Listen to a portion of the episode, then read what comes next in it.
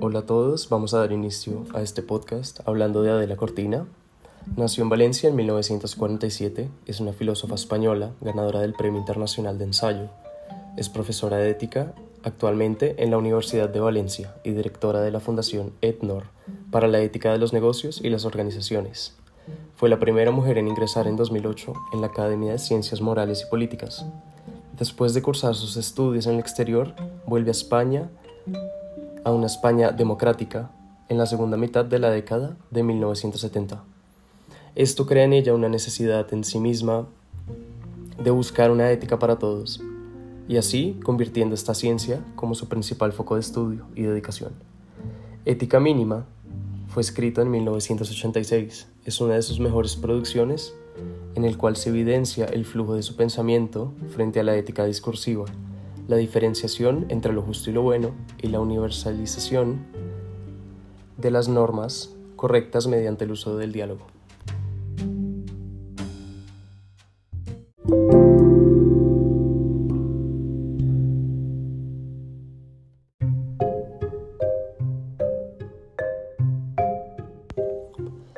El texto no solo va destinado a los sociólogos, sino al público en general interesado en la filosofía práctica.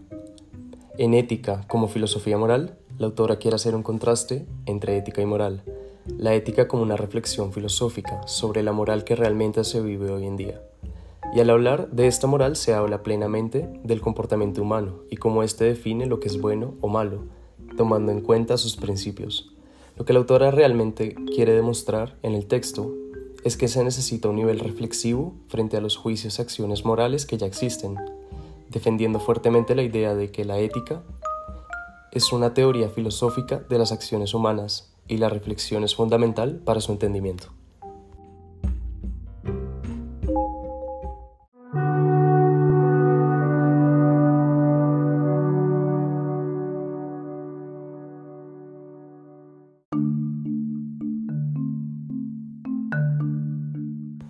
La autora nos ofrece distintos argumentos. En su primer argumento, la autora nos habla de cómo los alumnos aprenden actitudes determinadas frente a la moral. Es decir, en una sociedad democrática se enseña una moral democrática, o una misma moral para todo el mundo, pero no la acción como tal. La autora nos dice claramente en un segmento que la moral democrática es una moral de mínimos y la ética es una filosofía moral. Básicamente lo que quiere decir la autora es que es importante transmitir las actitudes para la convivencia mínima, como los valores, las actitudes y los hábitos a los que no se puede renunciar, porque renunciar a estos sería renunciar a la propia humanidad. En un segundo argumento nos habla de la ética como una filosofía moral, Aquí la autora nos quiere convencer de que la ética no es una moral institucional, sino que debe ser una reflexión filosófica guiada por la acción. Es decir, a pesar de que las ciencias han tratado de definir lo que es moral desde el punto de vista biológico, puede ser eh, psicológico, sociológico y económico, y ella básicamente nos invita a pensar más en un proceso de reflexión frente a nuestros propios juicios como se evidencia en la siguiente cita textual, haciendo alusión a su tesis, que dice, el quehacer ético consiste, pues, a mi juicio, en acoger el mundo moral en su especificidad y en dar reflexivamente razón de él, con objeto de que los hombres crezcan en saber acerca de sí mismos y por tanto en libertad. En pocas palabras, la autora nos dice que es importante que se enseñe la ética y moral institucionalmente pero que es crucial añadir la reflexión personal para que ésta no sea definida por los dogmas religiosos u otras fuentes y ciencias con enfoques distintos. El tercer, argumento tiene que ver con la ética como vocación. Básicamente la autora nos describe que el perfil de un hombre con vocación ética debe tener reflexión filosófica y no solo limitarse a lo convencional y, contentarse con simples justificaciones de lo moral.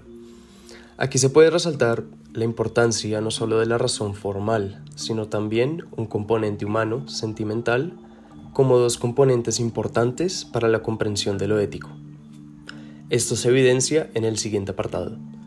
Solo una razón compasiva o compaciente puesta en pie por la vivencia del sufrimiento, las ansias de felicidad, asombrada por este misterioso ámbito, sin, contentarse con cualquier aparente justificación, la razón moralmente desinteresada se cansa pronto de sus esfuerzos investigadores y cualquier solución le parece satisfactoria con tal de que se encuentra en línea del interés subjetivo por lo que se ha puesto en marcha.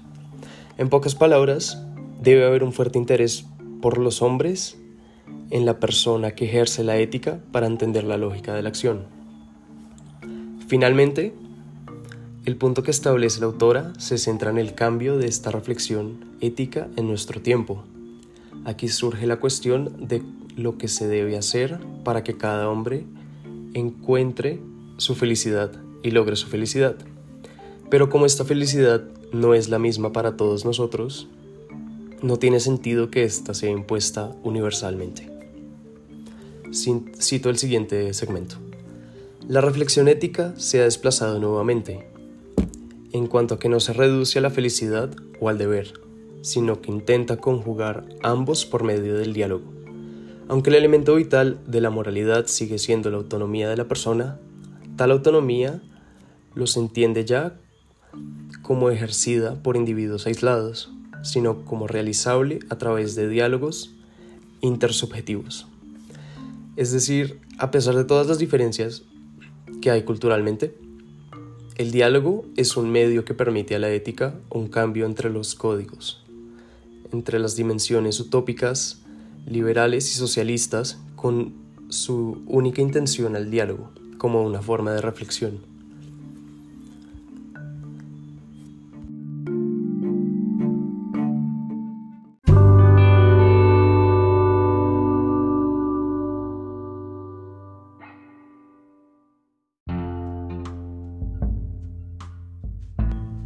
Se usan distintos recursos retóricos en el texto, con el fin de defender la posición de la autora frente a la reflexión y la ética como una filosofía moral. La autora argumenta con el lenguaje lógico donde cita a distintos autores como Kant, citando la siguiente oración. Creo que, en este sentido, es preciso conceder a Kant y a la Escuela de Frankfurt, sobre todo a sus representantes. Esta función se utiliza en el texto para reforzar, para reforzar sus argumentos y convencer al lector sobre los puntos que intenta defender, no solo citando a Kant, sino a otros autores como Heller. Además, apela varias veces a los sentimientos desde su propio punto de vista, como sucede en el siguiente enunciado. Solo una razón compasiva o compadeciente, puesta en pie por la vivencia del sufrimiento, espoliada por el, por el ansia de la felicidad, asombrada por el absurdo de la injusticia, tiene fuerza suficiente para desentrañar la lógica que, corre por las venas de este misterioso ámbito, sin contentarse con cualquier aparente justificación. Aquí se evidencia que el autor utiliza la apelación a las emociones para crear un argumento válido frente a las consecuencias de no incluir el carácter humano como una parte del ámbito moral.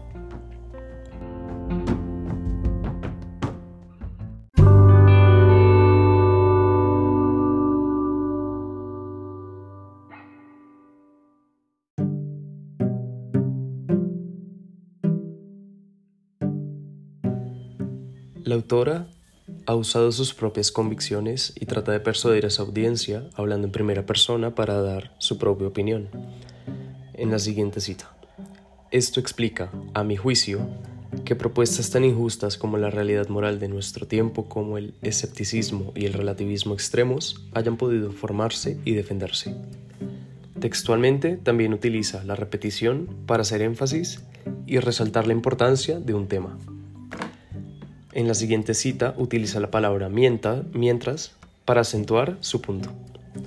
Mientras un solo hombre muera de hambre o se angustie ante la amenaza de la tortura, mientras la incertidumbre o el riesgo de una guerra nuclear griten al sistema sobre su injusticia, mientras la realización de los derechos de los hombres esté tan lejos de la proclamación de su concepto, resulta éticamente imposible.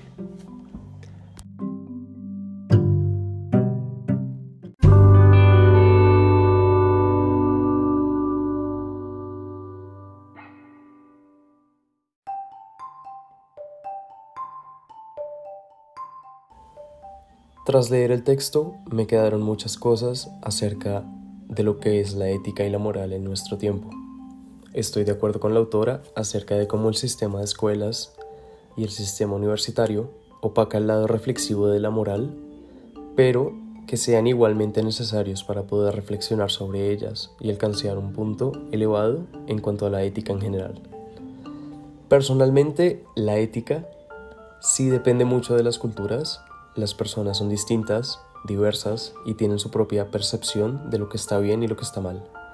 La moral no es unitaria porque hay valoraciones diversas y esto crea necesidades y preferencias distintas en cuanto a este ámbito. Por lo que estoy a favor de que no pueda existir una moral universal, ya que como la autora menciona en el texto, cada individuo tiene un concepto distinto de la felicidad y una ética de conducta marcada por un sistema sobre cómo debemos comportarnos como mínimo en una sociedad.